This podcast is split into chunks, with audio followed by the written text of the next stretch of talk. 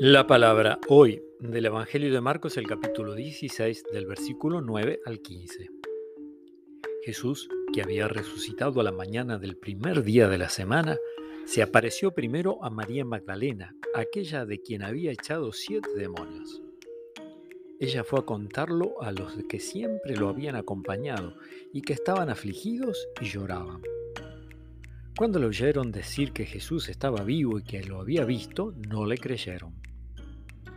Después se mostró con otro aspecto a dos de ellos que iban caminando hacia un poblado. Y ellos fueron a anunciarlo a los demás, pero tampoco les creyeron.